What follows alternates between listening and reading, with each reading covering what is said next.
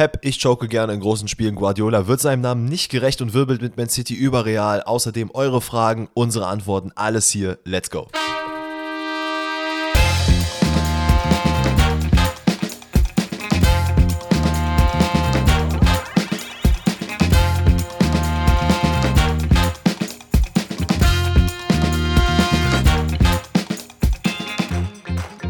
Grüezi alle miteinander, herzlich willkommen zu einer neuen Episode Pfosten rettet. Heute an diesem wundervollen Donnerstag, an dem wir erstmal einen Shoutout an alle Väter dieser Welt natürlich rausschicken, denn heute ist Vatertag, wie die meisten von euch wissen. Wenn nicht, dann habt ihr vielleicht einen kleinen Fehler gemacht, denn dann solltet ihr vielleicht mal zum Papa gehen und äh, mal nett umarmen. Das solltet ihr generell sowieso machen.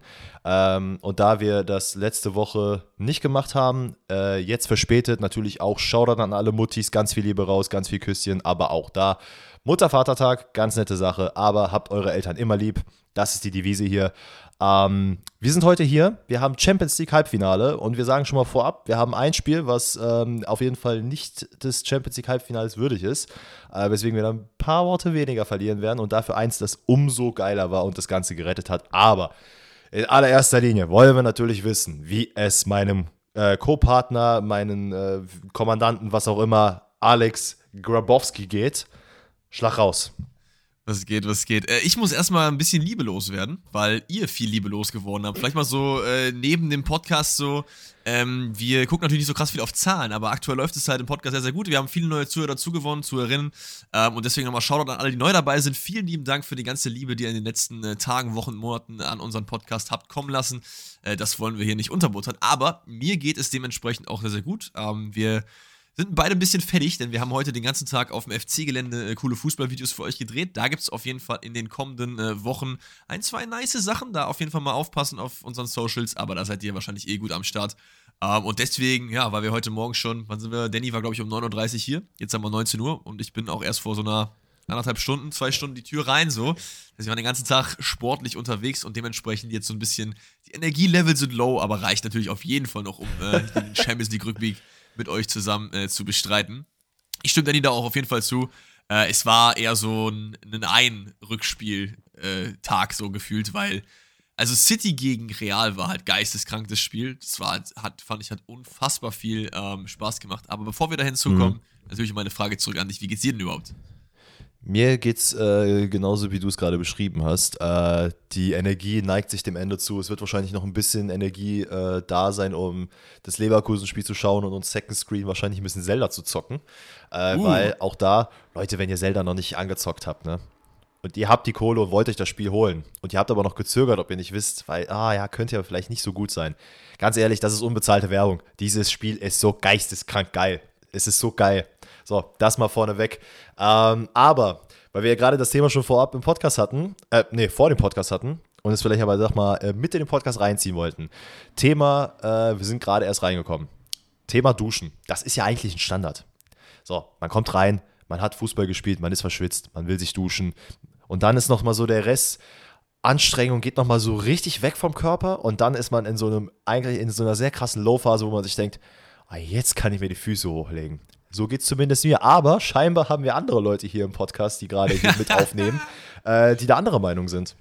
Boah, ich muss sagen, ich duschen einfach overrated, fühle ich halt gar nicht, ne? Also, wenn ich nicht müsste, weil ich halt nicht gut rieche, würde ich einfach niemals duschen. Ich finde es ganz, ganz schlimm. Ich, das, ich sträub mich ja immer davor. Natürlich, wenn wir jetzt den ganzen Tag unterwegs waren, dann komme ich auch nach Hause, gehe direkt duschen, damit es halt einfach weg ist. Ähm, das liegt aber, glaube ich, bei mir auch daran, dass ich halt immer so richtig Probleme mit der Haut halt hatte, so Neurodermitis-mäßig. Und ja, okay. das ist halt nach dem Duschen immer halt richtig eklig. Dann kratzt halt alles, du musst dich halt komplett eincremen, so. Und dann sitzt du erstmal ja. so eine Stunde da, bis es dann eingezogen ist. Und danach, das ist dann cool, so. Aber ich weiß halt immer vorher so, ey, gar keinen Bock drauf.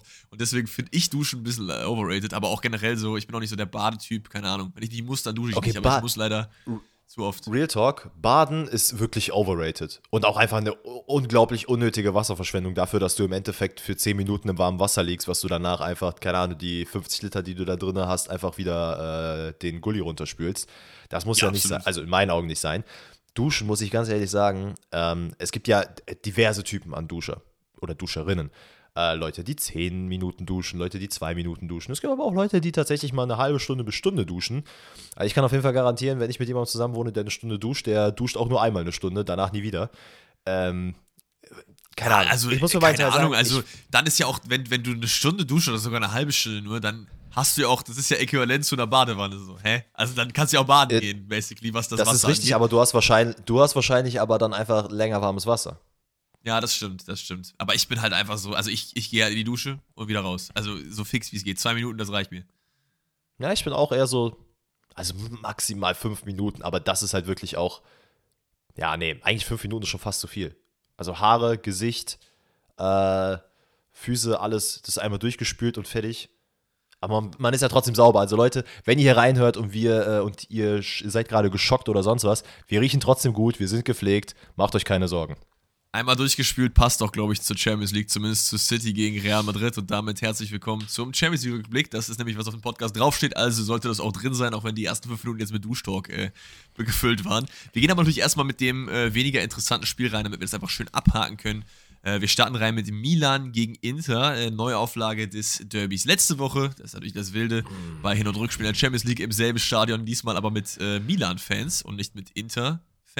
Man, Milan ist AC Milan, ne? Obwohl ja beides eigentlich Ja, Milan genau. ist. Das sagt, Ja, ja, ja, genau, genau. ist auch irgendwie, irgendwie sehr, sehr wild. Nee, genau. Ähm, ja, das Ding war im Vorhinein eigentlich schon relativ durch. Das Einzige, wo ich halt noch hätte Potenzial gesehen, dass es nochmal richtig spannend wird, ist, wenn halt ein früher irgendwie äh, Milan-Dosenöffner passiert. Äh, Milan kommt auch gut ins Spiel rein, versucht es relativ früh, äh, da den Ball im Tor unterzubringen, aber kriegt es irgendwie nicht so richtig hin, dadurch, dass eben dieser Dosenöffner ausbleibt und Inter halt auch eine Mannschaft ist, die extrem gut ist im Verteidigen, auch extrem eklig ist zu überspielen, so.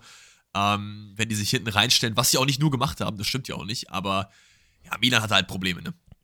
Ja, also komplett. Also, wie du, du meintest, du meintest es gerade, die hatten eine gute Anfangsphase, wo man, würde ich behaupten, mal so die ersten zehn Minuten äh, die eine oder andere Chance hätte haben können, ähm, wo es dann auch sehr viel Druck gab. Es gab dann diese eine Situation, äh, ich meine, die wäre auch noch in den ersten zehn Minuten gewesen, von Tonali, der sich da sehr, sehr gut äh, auf Außen durchsetzt, nach hinten spielt, wo dann aber, äh, ich weiß gar nicht, wo, wie es dann am Ende geendet ist. Ähm, nichtsdestotrotz auch Rafael Leao mit einen oder anderen Chance.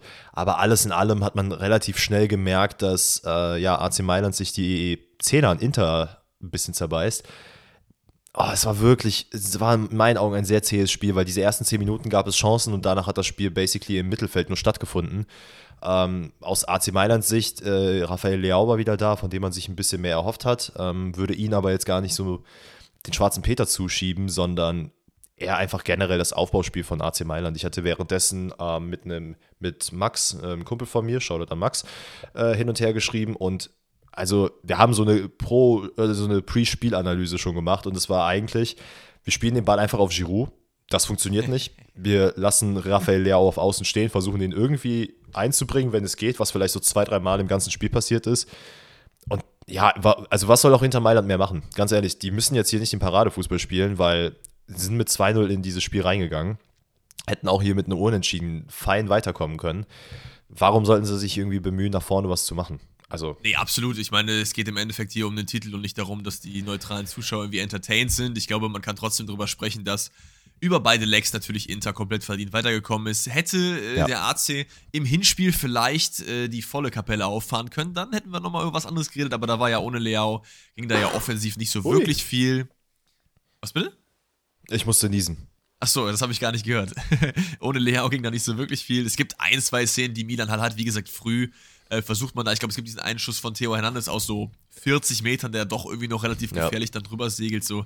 Aber alles in allem Inter da komplett verdient im Finale. Man kann auch erwähnen, dass Onana und Menion beide wieder eine relativ gute Partie eigentlich haben. Das ist richtig. Ähm, weil, ja, das sind einfach mittlerweile, muss man wirklich sagen, ich überlege gerade, wer im Weltfußball mit denen auf einem Level ist. Das sind vielleicht fünf andere so. Also die sind beide mittlerweile echt in der Weltspitze, was Torhüter äh, sind, angekommen und das zeigen sie in dieser Saison wiederholt. Also nicht nur in diesem Spiel, auch in dem Hinspiel. Und gerade auch Mignon hatte wilde Spiele in der CL. Das, äh, ich glaube, das Hinspiel im Viertelfinale oder so war auch richtig, richtig crazy, was er da rausgefischt hat. Also geisteskrank, aber wie gesagt, natürlich auch. Aber auch auf der anderen Seite, auf der anderen Seite Onana genauso. Ne? Also diese eine Chance, jetzt fällt es mir auch wieder ein, diese Tonali-Chance, die sich da erspielt hat, da war es ja Brahim Diaz, der dann, glaube ich, in der Mitte den Ball aufs Tor schießt, Ah, wo er stimmt, ja. hinspringt und es wirklich schon vorher antizipiert hat, dass der Ball in diese Ecke gehen wird und ihn dann auch einfach wirklich perfekt festhält. Also ich, das wäre nämlich auch ein Punkt gewesen, den ich auf jeden Fall hätte ansprechen wollen, dass die Torhüter hier natürlich, wenn es zu Chancen kam, Glanzleistung gebracht haben. Ähm, Vielleicht, also ne, das Spiel ist am Ende trotzdem 1-0 ausgegangen, trotz dessen, dass eigentlich nicht viel vorne passiert ist. Es ist äh, relativ spät im Spiel, ich glaube so Richtung 70., 75. Äh, der eingewechselte Robin Gosens, aber auch der Lukaku ähm, spielen sich da so ein bisschen hin und her. Ähm, es ist am linken Strafraum-Eck. Es sind vier Spieler, die sich quasi um Lukaku herum positionieren und versuchen, ihn zu verteidigen. Ähm, es ist dann nochmal ein kleiner Doppelpass mit Lautaro, der dann eher auf der Außenseite des 16er steht. Und dann ist es Pierre Kalulu, glaube ich, der den, also der Lautaro komplett außer Acht lässt, den Schritt wieder nach vorne macht, um Lukaku anzugreifen, wo man aber auch sagen muss, es war nicht gewollt. Aber er steht neben Gosens und irgendwie streiten die zwei sich, wer den Ball wirklich haben will. Gosens stört äh, Lukaku wahrscheinlich mehr als die AC-Verteidiger. Ja, die gucken so ein bisschen verschrockt, äh, verschrocken zu. Und dann gibt es diesen kleinen Steckpass nochmal auf Lautaro, äh, der wie gesagt komplett frei steht. Der zieht es nochmal ins kurze Eck. Und da war für mich persönlich das größte Highlight in dem Spiel, oder sagen wir das zweitgrößte Highlight, einfach wie das Stadion ausgerastet ist. Wir hatten es auch schon mal, glaube ich, vor zwei Wochen gesagt, bevor die ersten Spiele, äh, bevor das Spiel begonnen hat. Es ist einfach die, diese Stimmung, die in diesem Stadion entsteht, in einem Champions League Halbfinale, in einem Milan Derby oder Mailand Derby, das ist einfach atemberaubend. Also wie die Fans ausgerastet sind, das war wirklich wild. Ja, ja, absolut. Ähm, du hast gesagt, kurzer Pfosten. Auch hier würde ich nochmal über Mignon reden. Da gab es ja wie so Mini-Diskussion. Den kannst du nicht halten, ist viel zu nah dran und das schmälert seine gute Leistung in keinem Fall in meiner Hinsicht. Nein. Und damit ist das Spiel auch tot. Du hast es gerade gesagt, 70., 75. immer so um den Dreh 1-0, damit steht es dann 3-0 on Aggregate. Ja, da ist das Ding durch. Ich glaube, mehr haben wir auch wirklich nicht dazu zu sagen und dann gehen wir Oh doch, rüber, eine Sache hätte ich noch. Eine ah, Sache okay. hätte ich tatsächlich noch gesagt. Ähm, und zwar, dass äh, Calabria und Tomori wahrscheinlich den Weltrekord im Pässe hin und her spielen gebrochen haben in diesem Spiel. Ach so, ja. ähm, ich hatte es ich hatte es Alex auch schon erzählt, aber für euch natürlich auch, um es hier komplett zu halten. Ähm, es gab eine Situation, habe ich auf mein Handy geguckt, ähm, natürlich kurz vorab noch auf dem Bildschirm, habe gesehen, dass Tomori und Calabria sich da den Ball spielen zehn Minuten lang dann irgendwie den Bildschirm nicht wahrgenommen, sondern nur so mit einem Auge. Und nach zehn Minuten haben sie sich einfach immer noch den Ball hin und her gespielt. Also, wenn beide nicht am Ende mindestens 800 Pässe hatten, dann weiß ich auch nicht.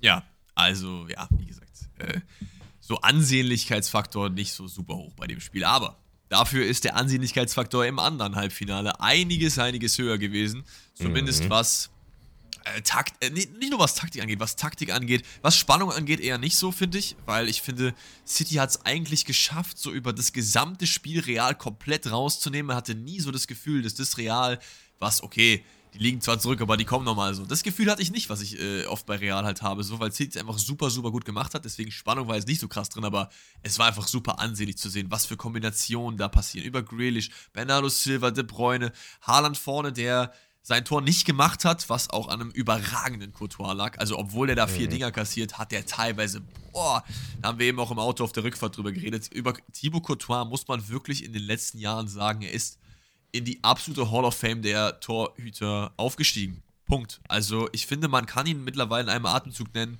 von Leuten wie Casillas, äh, Buffon, Manuel Neuer und so. Vielleicht nicht komplett auf dem Niveau, aber auf jeden Fall in dieser Bubble mit drin, weil was Titel angeht, was Performances in großen Spielen angeht, ist Thibaut Courtois in den letzten Jahren einfach unmatched und auch hier wieder. Es reicht natürlich nicht, ne, weil das ganze Team muss mitziehen, wenn du da hier gewinnen willst. Aber diese zwei Bälle von Hart aus kurzer Distanz, wo er nochmal seinen Teleskoparm und wie Sandro Wagner gesagt hat, da rausfährt, so absolut wild. Ja, es ist komplett, du sagst es genau richtig, er muss auf jeden Fall nochmal eine Riege höher ge äh, geordnet werden als die aktuellen Torhüter. Ähm, ausgenommen vielleicht, ja, vielleicht Manuel Neuer, aber der ist ja jetzt gerade verletzt. Ähm, nichtsdestotrotz, Courtois ist wirklich unglaublich krass. Äh, hat es ja nicht nur bei Real bewiesen, sondern auch bei Chelsea vorher, bei Atletico Madrid.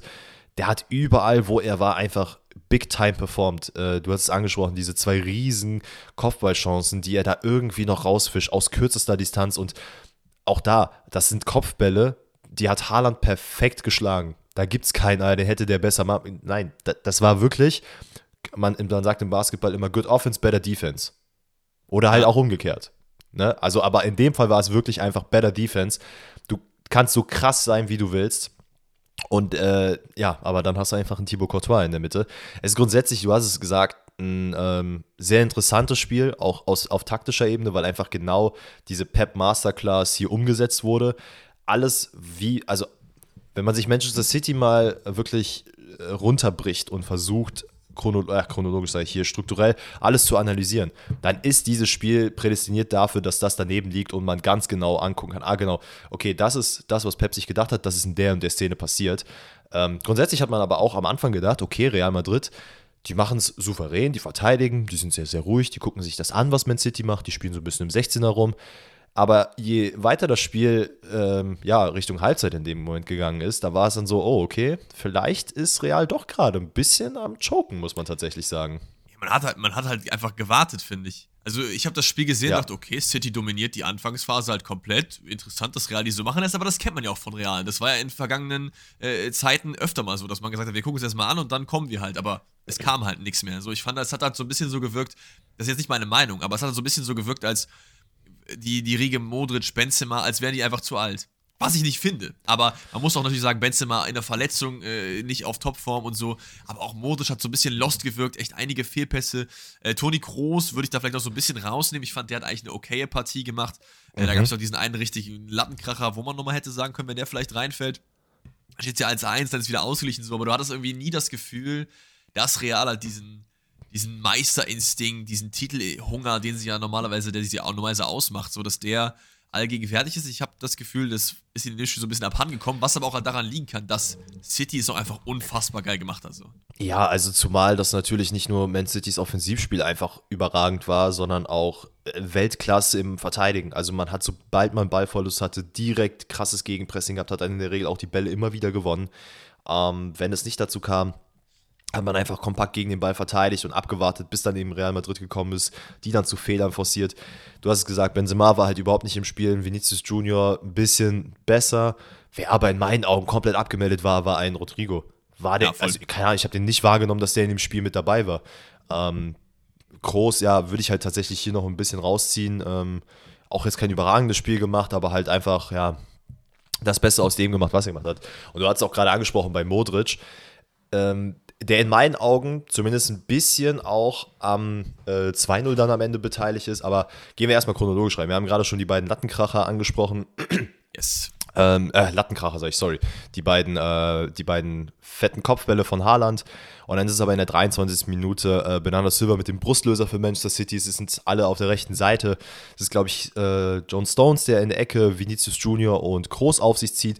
Kammerwinger, den man auch da erwähnen muss, und das hat auch Sandro Wagner ganz gut gemacht in meinen Augen, ähm, hat es sehr gut erklärt, dass Kammerwinger immer den Drang nach vorne hatte, um den Ball zu verteidigen und dabei aber überhaupt nicht ähm, seinen, seinen Hinter, also seinen Rücken im Blick hatte. Das heißt, er ist immer nach vorne gerückt und hat nicht wahrgenommen, ob ein Spieler seine Position abdeckt. Ähm, was zumal ja ein bisschen auf seiner Seite ist, also an seiner Verantwortung, aber auch natürlich in der Verantwortung seiner Mitspieler, die ihm dann sagen müssen, ey, geh da drauf oder ey, setz dich mal wieder ein bisschen zurück ab oder bleib da, ich äh, back dich ab, ich bleib jetzt hier auf deiner Position. Weil dadurch, dass Kammerwinger nach vorne rückt, ist eine Riesenlücke zwischen Modric und Kroos, der, also Modric steht in dem Fall äh, im 16er mit drinne. Ja, wie gesagt, und dann gibt es dieser Ball, der kommt dann auf äh, Kyle Walker, der dann auf Kevin De Bruyne und alles verschiebt sich so ein bisschen nach hinten. Bernardo Silva steht komplett alleine frei, Kevin De Bruyne natürlich mit einem überragend Weltklasse-Ball auf ihn. Der legt sich den Ball dann einmal nach links, zieht ab und dann ist das Ding im kurzen Eck dann auch drin und dann steht es halt 1-0. Ja, Kevin De Bruyne, bester Playmaker aller Zeiten. Könnte man auf jeden Fall das, das Logo langsamer draufhauen, ne? Ja, also, der, weil- also das was ist das- so wild, was bei- ne, wie krank was- der ist. Was bei De Bruyne das Ding ist, ist, dass er nicht der beste Playmaker in seiner Peak ist. Ich denke da an Leute wie zum Beispiel einen Özil, der halt in seiner Peak einfach so dieses, diese übertriebene Klasse hatte. Aber Kevin De Bruyne macht das seit Jahren. Gefühlt seit ich denken kann, ist dieser Mann auf diesem Niveau und der kommt halt auch nie runter. Der Mann hat gefühlt nie Nee. ein schlechtes Spiel. Der kann alles. Der kann sogar auch ein bisschen verteidigen. Der guckt immer, wo die Absicherungen sind, die Pässe, die Fernschüsse. Der, der kann einfach alles, der Bruder. Ähm, kann man auf jeden Fall drüber reden. Ich habe jetzt einfach mal so einen Raum Ja, gestellt. Ich weiß noch nicht, ob ich da so wirklich hinterstehe. Bester Nee, Playmaker aber ich bin da schon bei dir. Das Problem ist halt wirklich, wie du sagst, dass er einfach auf einem kranken Level ist und nonstop auf diesem Level performt und andere halt immer so Hochs und Tiefs haben und die haben in der Karriere langsam angefangen, sind dann größer geworden und flachen dann ab. Bei Kevin De Bruyne hast du nicht den Eindruck, als würde der in irgendeiner Art und Weise in den nächsten zwei, drei, vier Jahren abflachen. Absolut, absolut. Und seit wann er es noch einfach macht, ist halt absolut wild. Ey, Junge, Junge. Aber generell, also City hatte einfach so diese, diese paar Spieler, Rodri auch, mit was für eine elegante ganz der da durchs Mittelfeld schreitet, die Bälle da holt, festmacht, dann guckt, die Pässe spielt, so ey, extrem gut. Dann Bernardo Silva, mit dem haben wir auch schon öfter geredet, dass wir den als ein bisschen underrated performen, auch hier mit zwei Toren, äh, äh, sehr, sehr wild unterwegs. Also City einfach eine Klasse besser als Real Madrid und das zeigt sich natürlich auch dann in der Höhe des Ergebnisses. 4-0 ist vielleicht über das Spiel gesehen. Ist es zu hoch?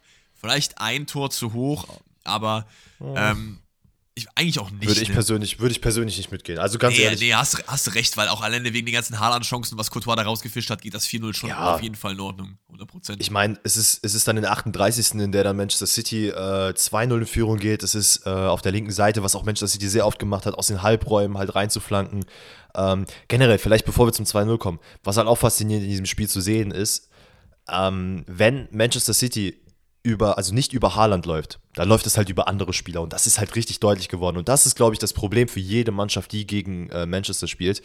Denn du weißt ganz genau, du hast vorne einen Erling Haaland, der immer wieder gesucht wird, mit Steckpässen, der aber auch selber mal Steckpässe spielen kann oder auch einfach mal, keine Ahnung, Fallrückzieher vom, vom Mittelkreis machen könnte.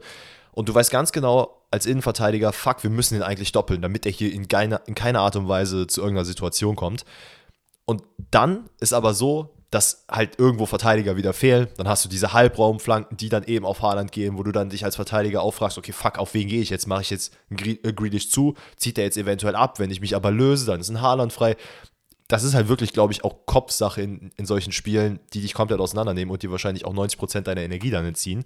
Und auch so in der 38. Es ist, ähm, es ist ein Grealish, der von, äh, von der Strafraumkante äh, Gündogan schickt. Wirklich alle Real Madrid-Spieler fokussieren sich auf ihn. Ähm, unter anderem auch der eben äh, genannte Modric, der am, äh, ja, oben an der Kante steht. Es ist dann der Abschluss von ihm, er wird noch pariert, Courtois hält noch. Und äh, dann ist es aber Bernardo Silva, der dann nochmal per Kopf wirklich butterweich den Ball reinbringt, weil eben in meinen Augen zumindest Modric komplett falsch positioniert ist, weiterhin oben am Strafraum äh, stehen bleibt, Bernardo Silva überhaupt nicht beachtet und sich dann, er, er sieht ihn sogar und denkt sich, ja mein Gott, was soll ich denn jetzt machen? Und das, dann, da hast du halt schon so ein bisschen gemerkt, ah, okay. Dann gab es noch Benzema die Aktion, dass er alle sich zu sich gerufen hat und gesagt, ey, hier, hört mal, ne? Jetzt mal Arsch aufreißen. Wir wissen jetzt, wir liegen 2-0 hinten, wir haben das schon mal gemacht, wir machen das jetzt einfach nochmal. Fertig. Hat aber leider am Ende nicht gebracht. Nee, hat gar nichts gemacht. Man muss doch auch nochmal über Bernardo Silvas Kopfball reden, weil der Mann nicht bekannt als äh, Kopfballspezialist, aber dass er den so setzt, war natürlich auch nicht, nicht bad. Der hätte den auch irgendwie ein bisschen unplatzierter setzen können, dann kriegt den Courtois noch oder irgendein Verteidiger. Also da an der Stelle gehen nochmal Props raus. Dann gibt es diese Riesenchance von Haaland, wo Courtois wieder Weltklasse pariert. Das ist wieder ein Steckball, ich glaube, wieder von De Bruyne. Ähm, und Haaland scheitert dann an Courtois linkem Fuß, den er irgendwie ausstreckt. Der Ball geht dann auf die Latte. Äh, Deswegen habe ich ja eben gedacht, als du die zwei Lattenkracher gesagt hast, dass du den dann noch meintest, auch wenn es ja kein Kracher war, so, aber Ja, auch eine sehr, sehr wilde Aktion von Thibaut Courtois.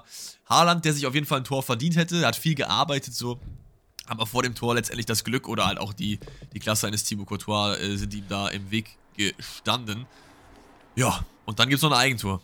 Und ich weiß nicht, ist da irgendwie. Kennst du die? Es gibt Eigentore, wo du dir denkst, so, okay, da kann er absolut nichts machen, so. Das Ja. war irgendwie nicht so eins, finde ich. Ich habe mir das Gefühl, so wie, wie er da hinspringt, ist auch einfach. Ich, ich sag jetzt mal plakativ, einfach dumm. Ja, das ist, ja, es, es stimmt schon. Also wir reden natürlich für die Leute, die es jetzt noch nicht gesehen haben, über die Szene. Es ist der Freischuss von äh, Kevin De Bruyne, der den da reinbringt. Akanji, der den Ball, äh, warum auch immer Akanji, Akanji- überhaupt so frei zum Kopfball kommt. Kanji berührt ihn halt so marginal, also wirklich ganz wenig, finde ich, oder?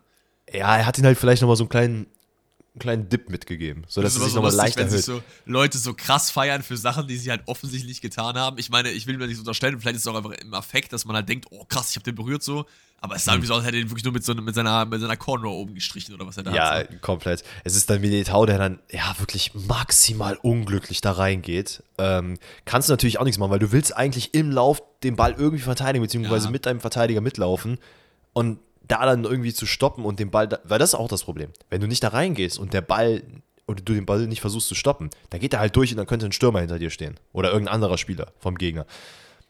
Dass dann so ein Ding reingeht, ist halt maximal scheiße. So, aber ja, ey, aber eine ganz andere Sache vielleicht, was man hier auch erwähnen müsste. Der Schiedsrichter, der hat eine Bombenleistung gemacht. Er ist Also aber auch wirklich. generell gut. Also ich, ich, die Spiele, die ich von ihm in Erinnerung habe, waren eigentlich immer geil. Der hat ja auch das WM-Finale gepfiffen, ne? Glaube ich, Ja. wurde auch, glaube ich, Ja. meine ich gesagt. Ja, also wirklich überragend. Ähm, genau. Ist eigentlich Und schon dann- bekannt, wer das äh, Finale referieren wird so? Felix Zweier. Nee, jetzt echt? Na, ich keine Ahnung, ich weiß es nicht. Ach so, okay, ich dachte gerade. Ist das, Äh, wird das schon so früh angesetzt? Nee, ich glaube nicht. Ich glaube nicht. Felix Brücher, das war 2017. Nee. Nee, nee, Naja. nee, okay. Ja, wahrscheinlich äh, werden wir mal schauen.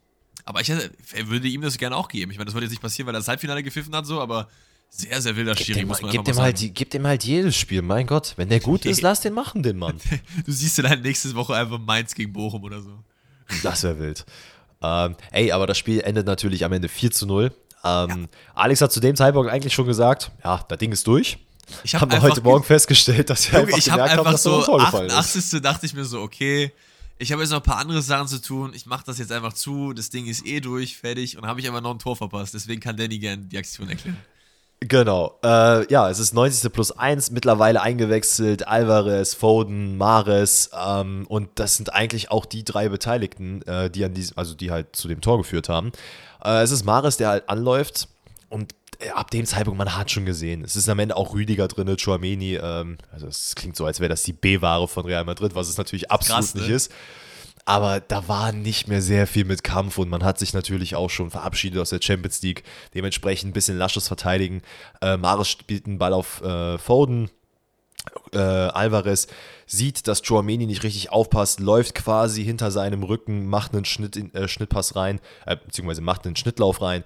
Da ist es dann nämlich dann Foden, der den Steckpass reinhaut und dann ist es Alvarez vorm Tor und da siehst du auch wieder, was für eine Klasse der Junge hat. Der, der, der, der ist zwei Minuten drin, der macht wieder eine Bude. Der hat das bei Argentinien gezeigt. Der zeigt es jedes Mal bei Manchester City, wenn der reinkommt.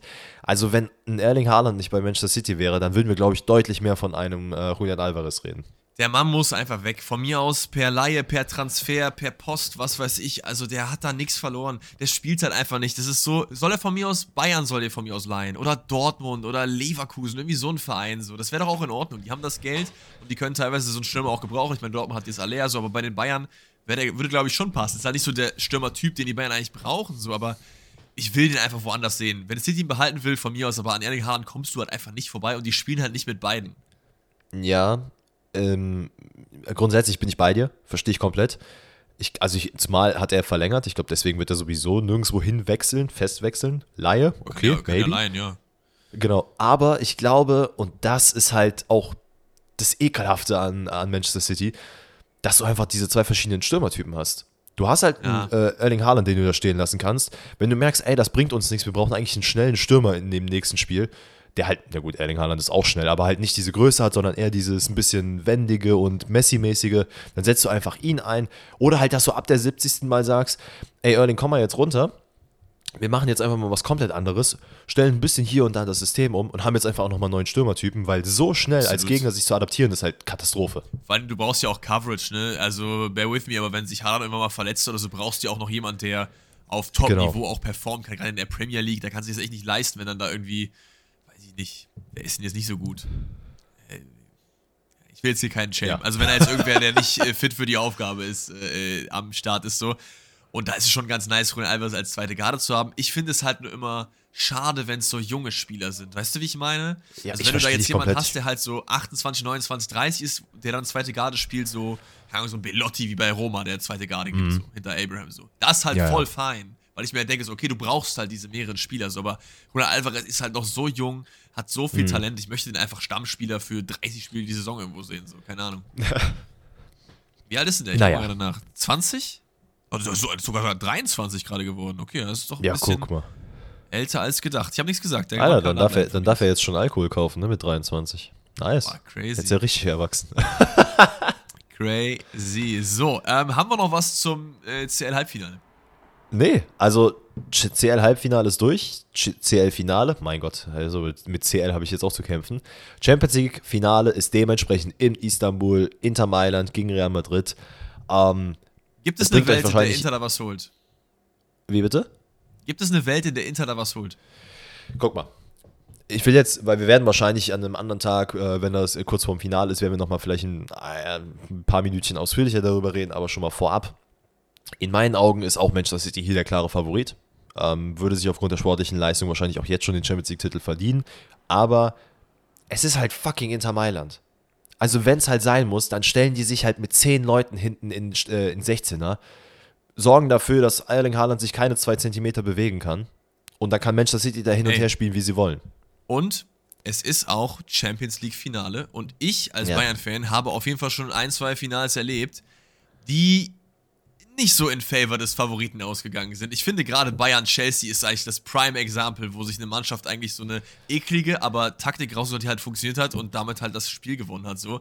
Und wenn Inter, also das ist halt der einzige Weg, den ich halt für Inter sehe, sowas. Ne? Du, du überlegst dir, ich stelle mich hinten rein oder versuche irgendwie früh ein Tor zu machen und versuchst dann irgendwie toll zu verteidigen. So. Aber so, Ey, ich sag mal, das Spiel das- spielst du zehnmal aus und das gewinnt acht oder neunmal Manchester City. So. Zu 100 Prozent, die werden das Spiel auf gar keinen Fall äh, dominieren oder halt in dem Sinne dominieren, dass sie halt den meisten Ballbesitz haben und da Tiki-Taka-Fußball spielen. Das ist halt zumal Inter Mailands Spiel einfach gar nicht, sondern die werden ganz genau darauf lauern, ey, wann können wir einen Konter fahren und dann Abfahrt, dann machen wir das 1-0, wenn es geht und danach passiert gar nichts mehr in diesem Finale. Das wird ziemlich sicher so sein oder Manchester City spielt die komplett an die Wand. Ja, das ist auch das Ding. Und deswegen habe ich auch schon öfter gesagt, ich hoffe, dass es Spannung gibt. Vielleicht ein frühes Intertor, dann verbarrikadieren und City rennt an. Das wäre ein geiles Szenario eigentlich so. Aber so frühes City-Tor, frühe zwei City-Tore, dann muss Inter aufmachen, dann wird es vielleicht noch ein drittes und viertes geben. So. Aber wir Also- gucken es erstmal an und reden dann die Tage drüber. Naja, ähm, dann haben wir, jetzt wollen wir, muss ich mal, mal hier äh, on camera fragen. Ja. Haben, haben wir mein Thema jetzt als erstes oder das, was du ansprechen wolltest? Oder wolltest du Nee. überhaupt was ansprechen? Ich, ich wollte nichts ansprechen. Du wolltest doch gerne noch über die super. Abstimmung reden, richtig? Genau, denn wir haben natürlich letzte Woche äh, nach dem QA euch äh, ein, zwei Fragen gestellt. Zumal in der Umfrage haben wir euch gefragt, ob Leverkusen äh, jetzt in der, nach der Hinspielniederlage doch eventuell nochmal ins Finale kommen könnte, wo 68% von euch gesagt haben, ja, das ist möglich. Und wir werden es dann jetzt, äh, Stand jetzt für uns in einer Stunde, werden wir das Spiel uns angucken und dann werden wir sehen, ob Leverkusen es schafft. Ich persönlich ich bin davon nicht, ich will nicht sagen, ich bin davon überzeugt, aber ich bin guter Dinge, dass das klappt. Gerade weil Leverkusen jetzt zu Hause spielt. Äh, Ja. Man hat in Klammern nur 1-0 verloren. Und auch Mourinho hat gesagt, ey, ne, es ist cool, dass wir jetzt gewonnen haben, aber haltet mal die Kirche im Dorf. Es ist nur ein 1-0. Wir spielen noch in Leverkusen. Das wird noch eklig. Das wird auf jeden Fall eklig und gerade Leverkusens potente Offensive, da äh, sehe ich auf jeden Fall noch Chancen, dass mein Take vielleicht irgendwie aufgeht. Natürlich ist die, die Ausgangslage okay, aber es wäre besser gewesen. Ähm, ich habe das Hinspiel jetzt nicht gesehen, aber das Rückspiel schaue ich mir gleich auf jeden Fall an, deswegen äh, bin ich sehr, sehr gespannt. Also dein Prediction ist, Leverkusen kommt weiter. Yes. Okay, Über ähm, die Verlängerung, glaube ich sogar. okay, ich sage, es wird reguläre Spielzeit und zwar ein 2-0, weil Rom das Tor nicht trifft. Okay. Aber dann haben wir natürlich noch ein QA und da habt ihr auch fleißig reingebuttert, denn es ging darum, ein Thema, was wir bisher noch nicht so krass aus, also, äh, ausgeschmückt haben, nämlich der Glasner-Ersatz. Es kursieren jetzt sehr viele Sachen rum. Ähm, hier und da wurden der Name gedroppt, dann mal der, dann natürlich auch von euch unglaublich viele Namen, wo teilweise sehr wilde Namen dabei sind. Und, ich teilweise halt mir- auch Namen, die ich zum Beispiel auch nicht kenne. Ne? Also gerade was bei Sky auch im Umlauf war, da habe ich erstmal zwei, dreimal gegoogelt, sage ich euch ganz ehrlich. Also Dino Topmöller, klar, aber der Rest, Danny wird uns jetzt erzählen. Pass auf, wir machen es jetzt so. Ich, ich schmeiß dir mal ein paar Namen an den Kopf. Du sagst mir einfach nur ganz kurz, was du davon hältst. Nehm, nehmt es Okay. mal als Teil des QAs schon. Ähm, QA von euch allen. Und danach gehen wir nochmal so zwischen den, ja, ich will mir so ein, zwei Top-Kandidaten, die halt jetzt gerade so im Raum schwirren. Und Okay. holen euch da vielleicht nochmal kurz ab. Auf geht's. Wir fangen erstmal an. Joachim Löw. Das hat Halte der liebe. Milo reingeschrieben. Halte ich gar nichts von. Ähm, ich mag Joachim Löw. Ich finde, Joachim Löw ist ein sehr viel besserer Trainer, als äh, er Credit bekommt von Leuten. Aber weißt du, wo ich Löw eher sehe? So eine Nationalmannschaft, die nicht so Top 10 ist oder so vielleicht nochmal. Oder so Türkei oder so. Oder aber nicht bei Frankfurt. Also ich muss dir ehrlich sagen, es sind mega viele Leute und es würde jetzt eine Stunde dauern, glaube ich, bis ich alle Namen genannt habe. Aber der Name Julian Nagelsmann fällt hier krank oft. Keine Chance. Das ist ein Regal zu Glaube ich auch nicht. Das ist ein Regal Für zu. Gerade, ja, für Frankfurt auf jeden Fall. Ja, ja. Gerade nachdem man die, die Saison jetzt so abgeschlossen hat, wie man sie abschließt, wahrscheinlich ohne Europateilnahme. Julian Nagelsmann hatte Chelsea auf dem Tisch, hat wahrscheinlich Tottenham auf dem Tisch, kann sich auch leisten, einfach zu warten und dann, weiß ich nicht, irgendwen anders übernehmen, so der in dieser Riege ist. So, das wäre schön. Ich glaube, es wäre ein geiler Fit so, aber wird nicht passieren. Dann haben wir von Linus ein Comeback. Adi Hütter. Oh, das hat, boah, das hat was. Das hat, was macht der Mann überhaupt gerade? Ist der, ist der free so? Ich Keine Ahnung, vielleicht Adi Werbepartner Hütter. für irgendwelche Leute. Aktueller Verein, vereinslos. Letzter Der ist nach- Trainer bei nach- Gladbach. Danach ist nichts mehr passiert und das ist jetzt auch schon ein bisschen was her, ne? 30.06.22, also jetzt gut ein Jahr, äh, knapp ein Jahr. Ja, Ja. die Frage ist, ich glaube, das wäre eher so eine Lösung, auf die Frankfurt vielleicht nicht unbedingt Bock hat. So. Ich meine, da ist ja auch so ein bisschen verbrannte Erde gewesen. Ich bin mir nicht mehr ganz sicher, aber ich meine auf jeden Fall etwas, als er in Richtung Gladbach gegangen ist, richtig? Mhm. Deswegen, ja, also, v- wenn vielleicht ich von den drei jetzt Cent am dazu. realistischsten so. Ja, wobei auch da, ich glaube nicht, dass Frankfurt sich das nochmal antut. Das war ja wirklich aber, dann. Nee, glaube ich auch nicht, aber realistischer als Nagelsmann und Löw auf jeden Fall. Ja, natürlich. Auch äh, Simon schreibt hier rein, Peter Stöger. Weiß ich Nee. jetzt nicht. Nee, weiß Der Mann wird, glaube ich, keinen Fuß mehr in der Bundesliga äh, machen. Nicht kein Disrespect gegen ihn, aber ich glaube, das wird nichts mehr mit ihm.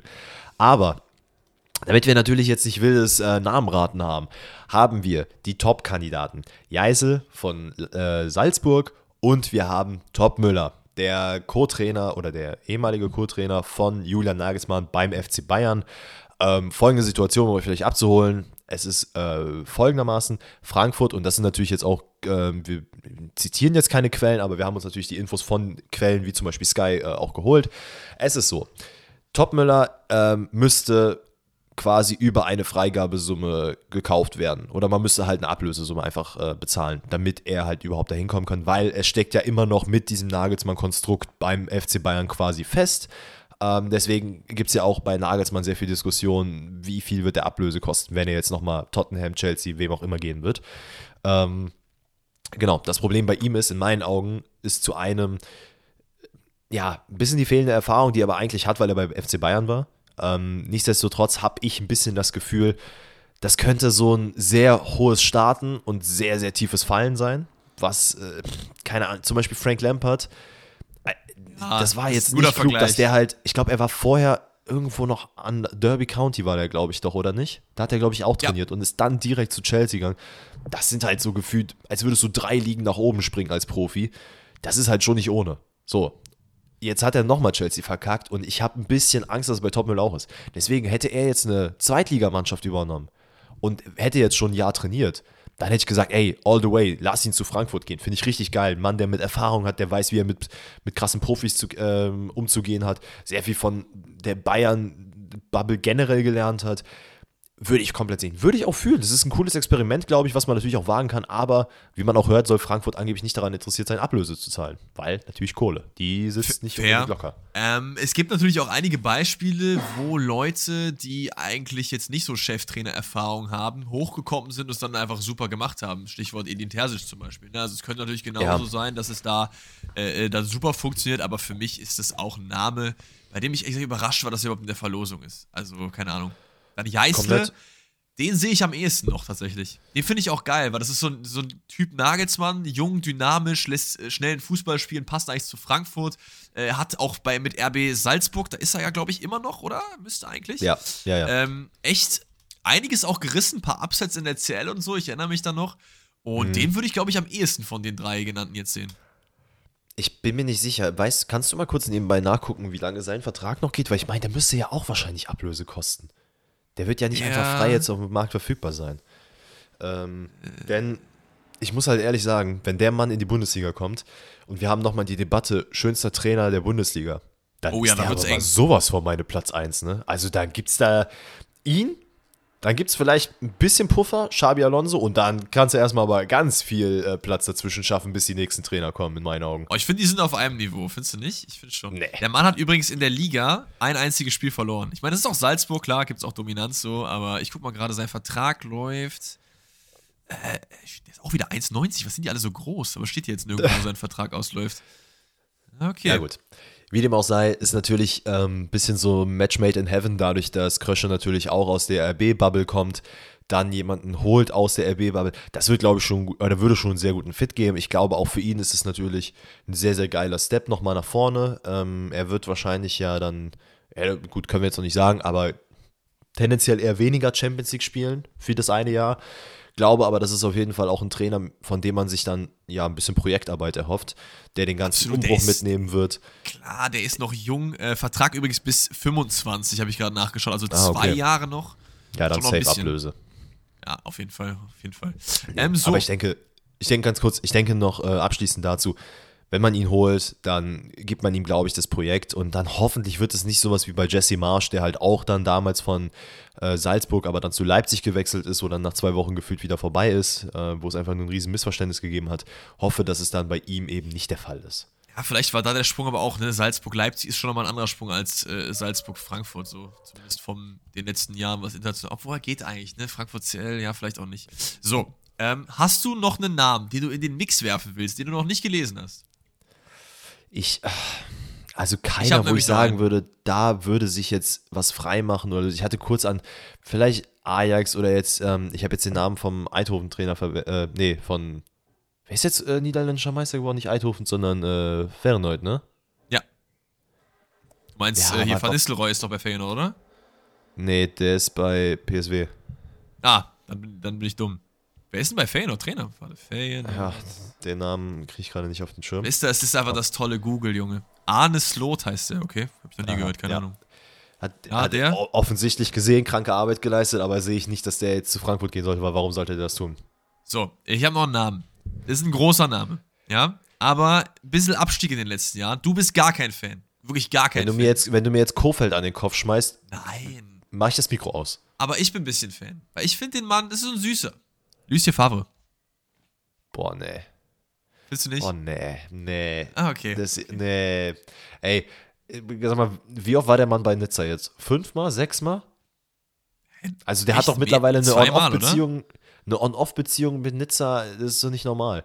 Hat er nicht auch mal gesagt, dass er. Warte mal, der war doch bei Gladbach, bevor Farke kam. War der doch sehr, sehr heiß bei Gladbach im Gespräch. Und dann ist es am Ende nichts geworden, weil ich meine, er gesagt hätte, dass er kein Interesse daran hat, in der Bundesliga zu, äh, zu trainieren. das finde ich, das da find ich frech. weil ihm das Brennglas, glaube ich, ein bisschen zu groß ist. Aber ey, nagelt mich darauf nicht fest, Leute. Das ist zumindest was, was ich jetzt gerade so ein bisschen im Hinterkopf ausgegraben habe. Ja, okay, okay.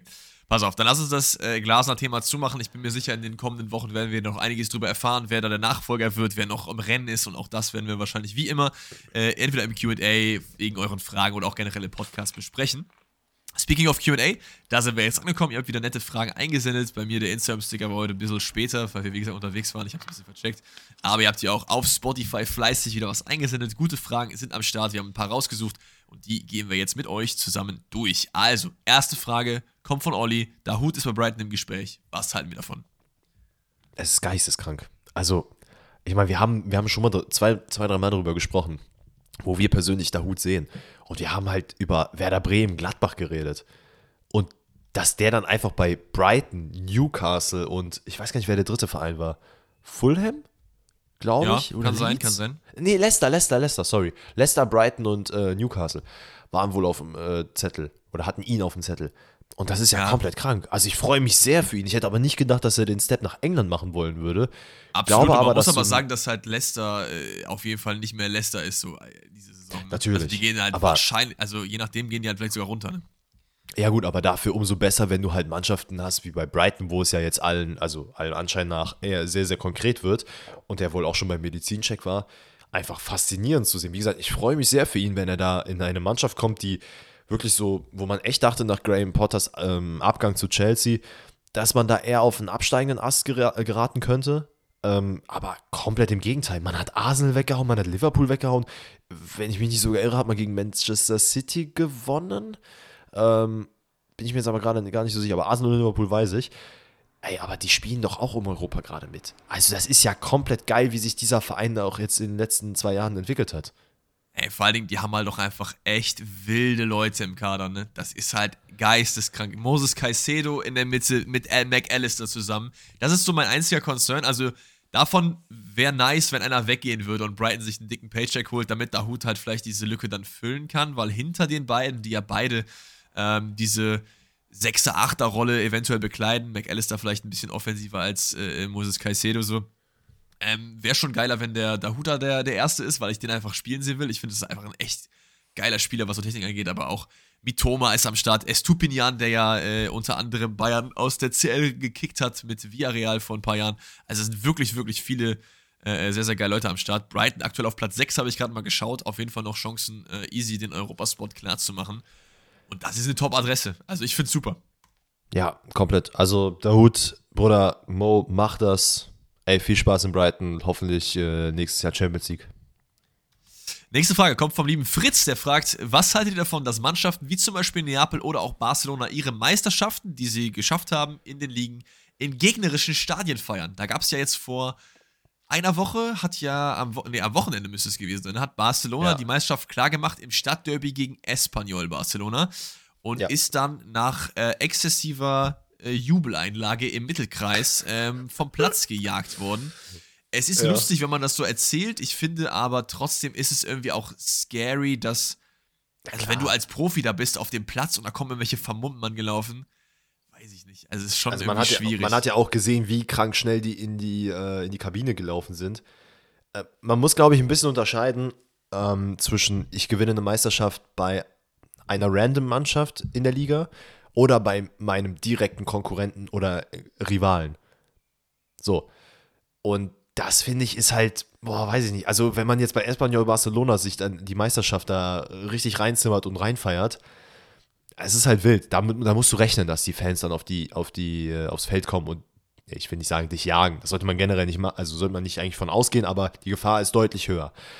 Wenn du jetzt aber in, keine Ahnung, Sevilla oder so, äh, keine Ahnung, wem auch immer, Retafe, Sevilla, you name it, dort deine Meisterschaft dann feierst, ich finde das vollkommen okay, ganz ehrlich, weil du kannst ja nicht deine Gefühle oder deine Emotionen zurückschrauben und sagen, ey, wir sind jetzt gerade beim Gegner, lass uns mal nicht feiern.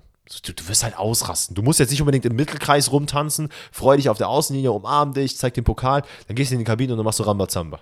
Genau, das ist auch mein Text so ein bisschen, ne? Weil viele haben ja darunter geschrieben, ey, ähm, entweder war so die Meinung so, ey, Barcelona hätte das nicht unbedingt so machen müssen. Und dann war mhm. aber die Meinung dagegen halt wieder so, ey, die haben eine Meisterschaft gewonnen, so, lass sie doch feiern. Für mich ist es so ein bisschen die Art und Weise, wie du es halt machst. Es ist voll fein, dass du im Gegnerstadion feierst. Geh zu deiner Kurve, mach da Laola, Pokal, dies und das. Aber du musst halt nicht so Sachen machen wie zur Gegnerkurve gehen. Oder wirklich im Mittelkreis da die ganze Zeit tanzen und den äh, Ring Around the Rosie machen dafür 800 Stunden so. Vor allem, weil du ja weißt, du weißt ja, es ist Derby. Imagine, was passieren würde, äh, wenn Dortmund Meisterschaft gewinnt und macht so im Schalke-Stadion. Einfach so tanzen oh. im Mittelkreis so. Das, ja, dann ist vorbei. Wie gesagt, feiert for free komplett, lasst euren Emotionen freien Lauf, aber so nicht, vielleicht nicht unbedingt in dieser Art und Weise. So, keine Ahnung. Das ist, ich bin so ein bisschen zwischen beiden Sachen durch. Generell einen gegnerischen Schaden feiern voll in Ordnung so. Ähm, und es ist ja auch so ein bisschen Hast es dir auch verdient, gerade weil die Meisterschaft in Spanien da immer sehr close ist. Es ist ja nicht so, dass da jetzt wie Bayern in äh, der Bundesliga jeder immer gewinnt, sondern das ist ja, äh, Bayern immer gewinnt. Das wäre noch schlimmer. Wenn Bayern dann bei Dortmund am Jubeln ist, die elfte Meisterschaft so vor der Dortmunder Kurve. Ja, geil, Digga. Also, da verstehe ich schon, dass das ein bisschen mehr bedeutet, so, aber man muss immer schauen. Nächste ja. Frage kommt vom lieben Stocky oder von der Stocky, ich weiß es nicht. War kein Bild dabei. Äh, Arsenal hat in der nächsten Chance, äh, na, was, kann einfach kein Deutsch mehr, Junge. Einfach Energie komplett lost. Hat Arsenal in der nächsten Saison vielleicht wieder eine Chance auf die Meisterschaft? Äh, boah, finde ich schwierig. Das ist wieder so ein bisschen, wenn ich so an die Saison jetzt denke in der Premier League, finde ich, hat so ein bisschen dieses Syndrom so now or never. Also das war schon eine geisteskrank gute Saison, wo man es eigentlich hätte klar machen können. Jetzt ist die Meisterschaft verloren. So müssen wir nicht drüber reden. Ein Spiel weniger mhm. als City. Äh, vier Punkte auf den Platz Nummer 1. Was man aber auch nicht vergessen darf, bevor wir jetzt die Frage beantworten, es war ein geisteskrank gute Saison von Arsenal. Auch wenn man jetzt die Mannschaft ja. nicht holt, so sehr, sehr wild. Man macht die CL klar, wo man auch lange äh, ja auch nicht mehr gespielt hat überhaupt so. Ähm, mhm. Und das ist auf jeden Fall ein Riesenerfolg. Nächste Saison, ich weiß nicht. Ich weiß nicht. Ich habe so ein bisschen Angst, dass Chelsea wieder recovert und dann auch wieder am Start sein kann, aber irgendwie glaube ich es auch nicht die Premier League ist einfach so eklig kompetitiv und der Einzige, der es in den letzten Jahren konstant schafft, Erster, Zweiter zu werden, ist halt City so, ne? Ja, ich, ich glaube, es wird. Ich weiß nicht, also man wird auf jeden Fall, weil man ja auch sich hier und da vielleicht noch verstärkt, den Kern, man wird keinen in meinen Augen aus äh, dem Kern der Mannschaft verlieren. Das heißt, den hältst du zusammen, was sehr, sehr gut ist für Arsenal. Das heißt, die Chancen oben mitzuspielen sind auf jeden Fall natürlich da. Und ich ich rate auf jeden Fall ein Arsenal immer noch höher als ein FC Chelsea, als Tottenham, als, äh, muss ich auch ehrlich sagen, als Manchester United aktuell. Ja. Ähm, weil mir bei allen irgendwie, äh, also keine Ahnung, über Tottenham müssen wir nicht reden, die werden gefühlt nie die Meisterschaft gewinnen. So sorry an alle Tottenham-Fans, aber akzeptiert es. Das ist einfach ein Fluch auf diesem Verein, das ist einfach so. Ähm, Manchester United, da hast du gefühlt immer irgendwelche Brüche. Du wirst jetzt auch wahrscheinlich, denke ich mal, zur neuen Saison neuen Besitzer haben. Da, ne, wir haben zwar bei Chelsea gesehen, wie das gelaufen ist. Ähm, bei Chelsea glaube ich nicht daran, dass da irgendwas, äh, dass, sich das so irgendwie krass entwickelt. Ich glaube, das ist jetzt so, das wird sich nicht zum Manchester City 2.0 entwickeln, ähm, sondern das der Wagen ist an der Wand, der hat Schäden, den kannst du vielleicht noch ein paar Meter rollen zur Werkstatt, aber alles in allem wird dann der Mechaniker dir auch sagen, ja, wissen Sie was, da müssen Sie, glaube ich, was Neues holen.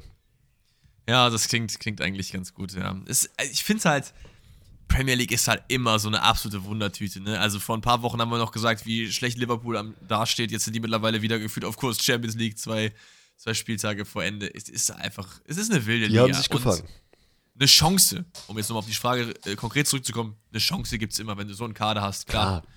Aber ich glaube, sie ist ein bisschen kleiner als die Saison, das wollte ich damit sagen. Ja, die, also das, also, wie du sagtest, ne, die haben auf jeden Fall einen kranken Shot gehabt, den sie nicht wahrgenommen haben, weil sie am Ende einfach gechoked haben. Das ist leider so. Was aber auch total fein ist so. Also, keine Ahnung, das finde ich jetzt auch, um mal den Bogen zu schlagen, jetzt zu Dortmund zum Beispiel. Na klar, es ist jetzt bitter, wenn du es jetzt verkackst, so, aber trotzdem muss man auch sagen, es ist die beste Saison seit langem. So, ja, aber du verkackst es ja nicht, dann ist ja alles gut. Ja, ja, okay. Das äh, werden wir dann sehen die kommenden Tage. äh, nächste Frage kommt von ihm Tim. Sehr geile Frage. Bin ich auch sehr gespannt auf deine Meinung. Bei welchem der folgenden Spieler könnt ihr euch mal vorstellen, dass sie Trainer werden? So, jetzt hat er oh. mir fünf Spieler aufgeschrieben. Wir gehen mal die Spieler durch. Erster ist, glaube ich, pretty easy, ist nämlich Özil. Safe nicht. 100% nicht. Nee. Der, der ist, glaube ich, raus aus Fußball. Özil ist vor allen Dingen auch einfach glaube ich, in was so Taktik und so angeht, easy, aber so Führungsstärke, äh, äh, eine Mannschaft, Personal Management, so dieses Man-Management, wenn, wenn da irgendjemand Gala-mäßig ist. Der ist ja selber jemand gewesen, der so ein Schönwetterfußballer war gefühlt. Wie will er dann mit ja. jemandem dealen, der auch ein Schönwetterfußballer ist? So? Keine Ahnung, sehe ich, hey, seh ich wirklich überhaupt nicht. Der, ich glaube, der hat jetzt mit seinem Karriereende hat er wirklich gesagt, Fußball, das ist jetzt durch, ich gucke es mir ab und zu noch an, ich zock mal FIFA, aber that's it. Jonas Hector ist der Nächste. Ja, den kann ich mir sehr gut vorstellen. Ich glaube, der wird in den. Oh, kann ich mir sehr gut. Ja, doch, ich glaube schon. Der wird, glaube ich, so ein bisschen Jugendabteilungsmäßig äh, arbeiten. Ähm, der, ich glaube schon, dass er noch. Ich weiß nicht, ob er dann der Spitzentrainer wird, aber ich könnte mir vorstellen, dass er so ein bisschen der Pal Dardai von Köln wird. Dass er dann so eine das U19 mal macht oder so und dann, ja. wenn es mal sein sollte, hör mal, keine Ahnung, der neue Cheftrainer, der hat irgendwie Magen-Darm, Co-Trainer hat keine Lust, willst du nicht mal. So, Trainer hat einfach keine Lust, Junge, direkt entlassen. äh, ja, ich sehe es ein bisschen anders. Äh, Jonas Hector ist jemand, der einfach gar keinen Bock auf Fußball hat und gleichzeitig den Fußball liebt. Der Mann will einfach nur Fußball spielen. Ich glaube, der hat halt gar keinen Bock auf dieses ganze Mediengezeugs drumherum mit Fans und so weiter und so fort. So. Ähm, ich mag Jonas Hector sehr, sehr gerne, aber ich finde, er ist halt jetzt nicht so der fan-nahste Spieler so. Und ich glaube, er hat halt null Bock, also auf Interviews, auf dieses ganze, gerade in der Bundesliga, wenn du dann Köln-Trainer wärst oder so, Digga, da ist ja so ein Spot auf dich drauf. Ja, das aber das, muss, das musst du ja nicht, wenn er, wenn er Jugendtrainer ist. Genau, das wäre das Einzige, wo ich ihn sehen würde, weil ich glaube, so Führungsstärke, Spirit, äh, das kann er auf jeden Fall easy weitergeben, so, aber ich glaube, er hat einfach nicht so Lust auf dieses ganz große Brenn Brennglas auf seinem Kopf, so. Ähm, dann haben wir noch Boateng. Ich weiß nicht, welcher gemeint ist, ehrlich gesagt. Also Jerome Boateng auf keinen Fall. Aber Kevin Press, oh, übel, oder? Ich finde, das passt voll geil. Boah, den will ich aber, also so sehr ich ihn mag, ich will den nicht als Trainer haben, ne? Also ich glaube, okay. der reißt dir den Arsch auf. Das ist doch gut, aber das ist doch genau ja, das, den du halt haben willst. Ja, aber halt auf, auf eine sehr unangenehme Art und Weise. Kennst du diese Coaches, die dir sagen, ey, du bist jetzt schon bei, keine Ahnung, acht, acht äh, Wiederholungen Bankdrücken, du machst jetzt nochmal drei. So, dann machst du drei, dann sagst du, du machst jetzt nochmal fünf. Und ich so, Dicker, ich kann nicht mehr. Dann meinte er, jetzt machst du acht. Und so einer ist das. Ja, vielleicht, vielleicht. Der, der weckt dich genau auch morgens um zwei auf, schüttet dir Wasser ins Gesicht und sagt, ey, 50, keine Ahnung, 50 plus 26, wie viel ist das? Und du musst es direkt beantworten. Aber ich glaube, ich glaube, der hat auch in sich so, eine, so einen Softspot, dass er dich auch mal zur Seite nimmt und sagt, jetzt hör mal, Dennis, ne, du hast jetzt nicht so gut gespielt die letzten Wochen, so, aber ich baue weiter auf dich, wir machen das so und so, Trainingsplan, dies und das. Der hat so beides, glaube ich. Weiß aber nicht. siehst du ihn so als den, also ich, ja, ich kann das schon verstehen, ich kann es mir auch vorstellen, aber siehst du ihn eher so in dieser taktischen Richtung auch so krass? Ich kann mir das nicht vorstellen. Ich kann mir den als Co-Trainer vorstellen. Genau, das wäre so wär auch mein Call gewesen, ja. Oder sowas wie äh, Asamoah macht. Ich weiß, was ist Asamoahs Funktion eigentlich gerade bei Schalke? Er lebt einfach den Verein, das weiß. Der ist einfach Identifikationsfigur. Okay, Bei Ähm, jedem Spiel auf der aber- Bank als aber- Identifikationsfigur. Aber auf der anderen Seite ist halt zum Beispiel jemand wie Ibisevic halt Co-Trainer, bei dem ich halt nicht in 10.000 Jahren gedacht hätte, dass der halt das macht. So, das will ich Boateng Ist der nicht. Stürmertrainer? Oder ist er wirklich Keine Co-Trainer? Ahnung, was der ist.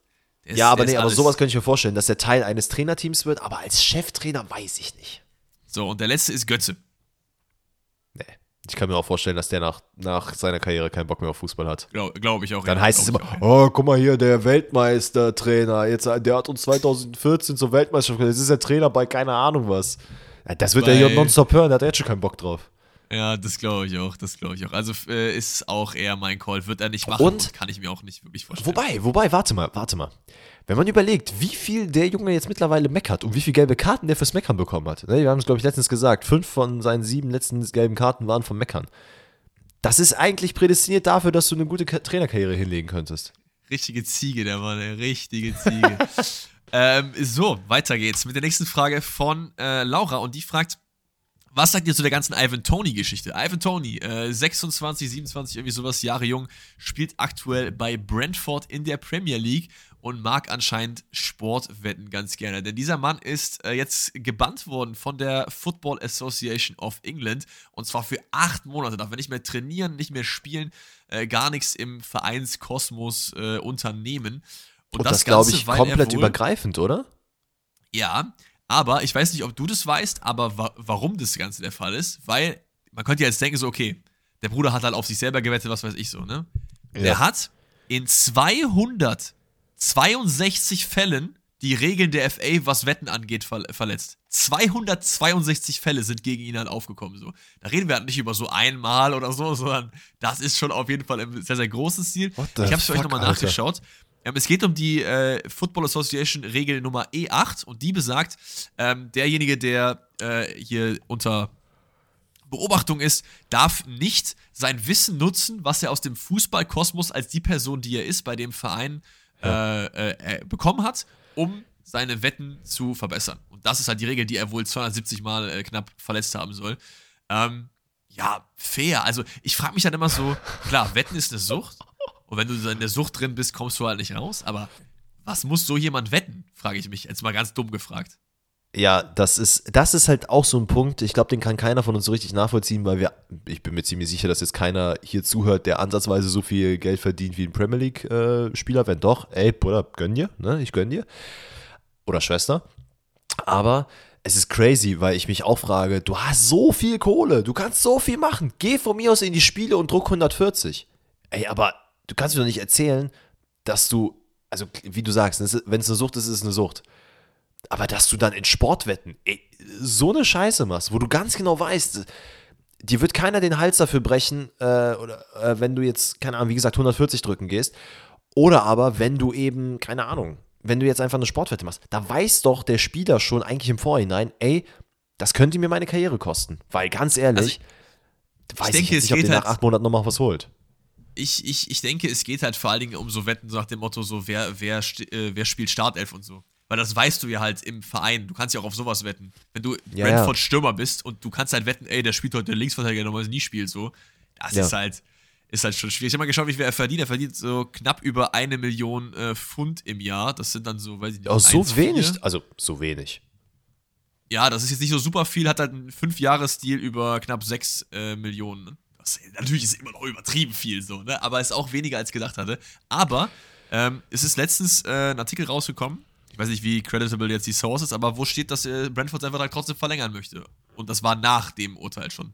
Also, keine Also, Ahnung. man, guck mal, man muss ja auch jetzt mal fairerweise sagen, der hat jetzt keinen Menschen umgebracht oder sonst was. Der hat ja jetzt nichts gemacht, wo er mit der, der Gesellschaft oder sonst wem langfristig schadet. Wenn der Mann Also jetzt sich du die, hinsetzt. den 8 Monate Bann zu krass, oder was? Nein, nein, nein, nein. Den finde ich vollkommen in Ordnung. Aber ich bin jetzt kein Freund davon, den für den Rest seines Lebens zu canceln. Sondern der Ja, hat jetzt diese. Sportwetten-Sache gemacht. Das ist halt sehr, sehr kacke. Aber er hat damit, wie gesagt, per se keinem geschadet. Würde ich jetzt behaupten. So. Und Nee, wenn du dann sagst, okay, der Mann geht jetzt in eine Suchttherapie, der lässt sich in diesen acht Monaten äh, davon kurieren, wo, wo, wo man dann eventuell sagen könnte, wenn ein, eine Person sich, ja, offenwillig dafür äh, entscheidet, diese Sache zu machen, dann kann man eventuell auch über eine Minderung der Strafe reden. Denke ich mal, dass es durchaus möglich ist. Gerade wenn Brentford den Absolut. Vertrag verlängert will, die werden da pushen. Aber dann hat er das im Idealfall abgesessen und dann ist auch gut. Weil Leute danach immer noch zu sagen, ey, da, guck mal, das ist hier der, der, der die Spielschulden gemacht hat, der Mistkerl, der hat nie wieder, äh, hier, sollten nie wieder Fußballschuhe anziehen. Das ist nicht der Fall. Da ist zum Beispiel Auf so, eigentlich will ich dem, ganz kurz, sorry, eigentlich will ich diesem, äh, dem Typen keine, keine Plattform bieten, aber das ist eine ganz andere Geschichte als diese Mason Greenwood-Story. Oder halt, was ich halt jetzt den ersten äh, gehört weiß, hat das halt Erik Cantona. Ich weiß nicht, ob du dir des Ja. Incidents damals bewusst warst. So. Äh, Erik Cantona hat, ähm, ja, wie erzähle ich das jetzt? Äh, kennt ihr natürlich wahrscheinlich alle als FIFA-Eigen, aber der hat mal, als er beleidigt wurde, einem Fan mit Stollenschuh ins Gesicht getreten. Und der wurde wie lange gesperrt? Hast du einen Guess? Keine Ahnung, zwei Etwas Spiele. über acht Monate. Echt? Also ungefähr dieselbe Distanz. Man muss dazu sagen, der musste auch zwei, zwei äh, Monate, glaube ich, ins Gefängnis oder zwei Wochen, irgendwie sowas. und musste noch so Community Service machen. Aber naja, also ich finde, acht Monate ist vielleicht ein bisschen viel. Auf der anderen Seite ist es auch einfach kein gutes äh, Vorbild und Fußballspieler sind immer Vorbilder. Deswegen ist es, glaube ich, okay. So.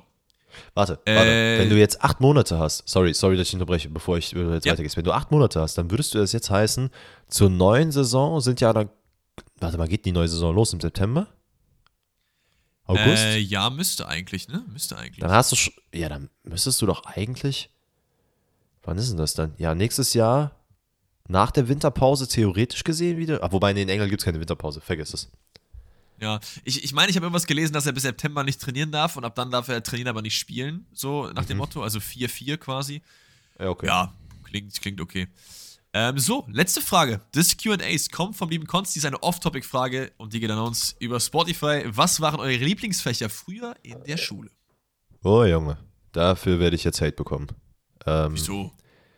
Ja, ich glaube nicht, dass, also mit jedem, mit dem ich darüber geredet habe, was meine Leistungskurse waren, was ja dementsprechend auch mehr oder weniger meine Lieblingsfächer waren, ähm, sagen wir so, habe ich nie die Antwort bekommen, oh, das ist ja cool. Sondern eher Doch, so, von- Alter, von was ist mir. falsch mit dir? Ich hatte ja fast dieselben, also ich fand's cool. Naja, wollen wir euch natürlich nicht länger auf die Folter spannen. Äh, für meinen Teil, ich hatte Physik und Mathe LK. Und das muss ich auch sagen, war dann zumindest der physikalische Teil schon eins meiner Lieblingsfächer. Es hat schon sehr viel Bock gemacht. Ich hatte das Glück, dass ich mit sehr geilen äh, Lehrern äh, auch in der, in der Schule, ich will nicht arbeiten sagen konnte, aber ne, die mich unterrichtet haben.